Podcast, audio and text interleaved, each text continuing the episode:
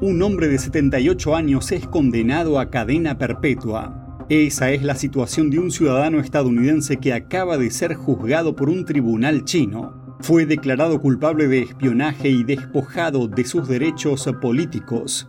Le ocurre después de encabezar una serie de grupos pro-China en el extranjero y de realizar visitas a funcionarios de Beijing. Todo empezó en la primavera de 2021 pero los detalles se mantienen en secreto. Esto y mucho más en China en Foco. Bienvenidos a China en Foco. Mi nombre es Julián Bertone. Un tribunal chino condenó esta semana a cadena perpetua a un ciudadano estadounidense de casi 80 años. Xin Wan Lung vivía en Hong Kong y tenía pasaporte estadounidense. Un tribunal del este de China lo condenó el lunes por espionaje. El tribunal reveló que el hombre también fue desposeído de sus derechos políticos. Tiene 78 años.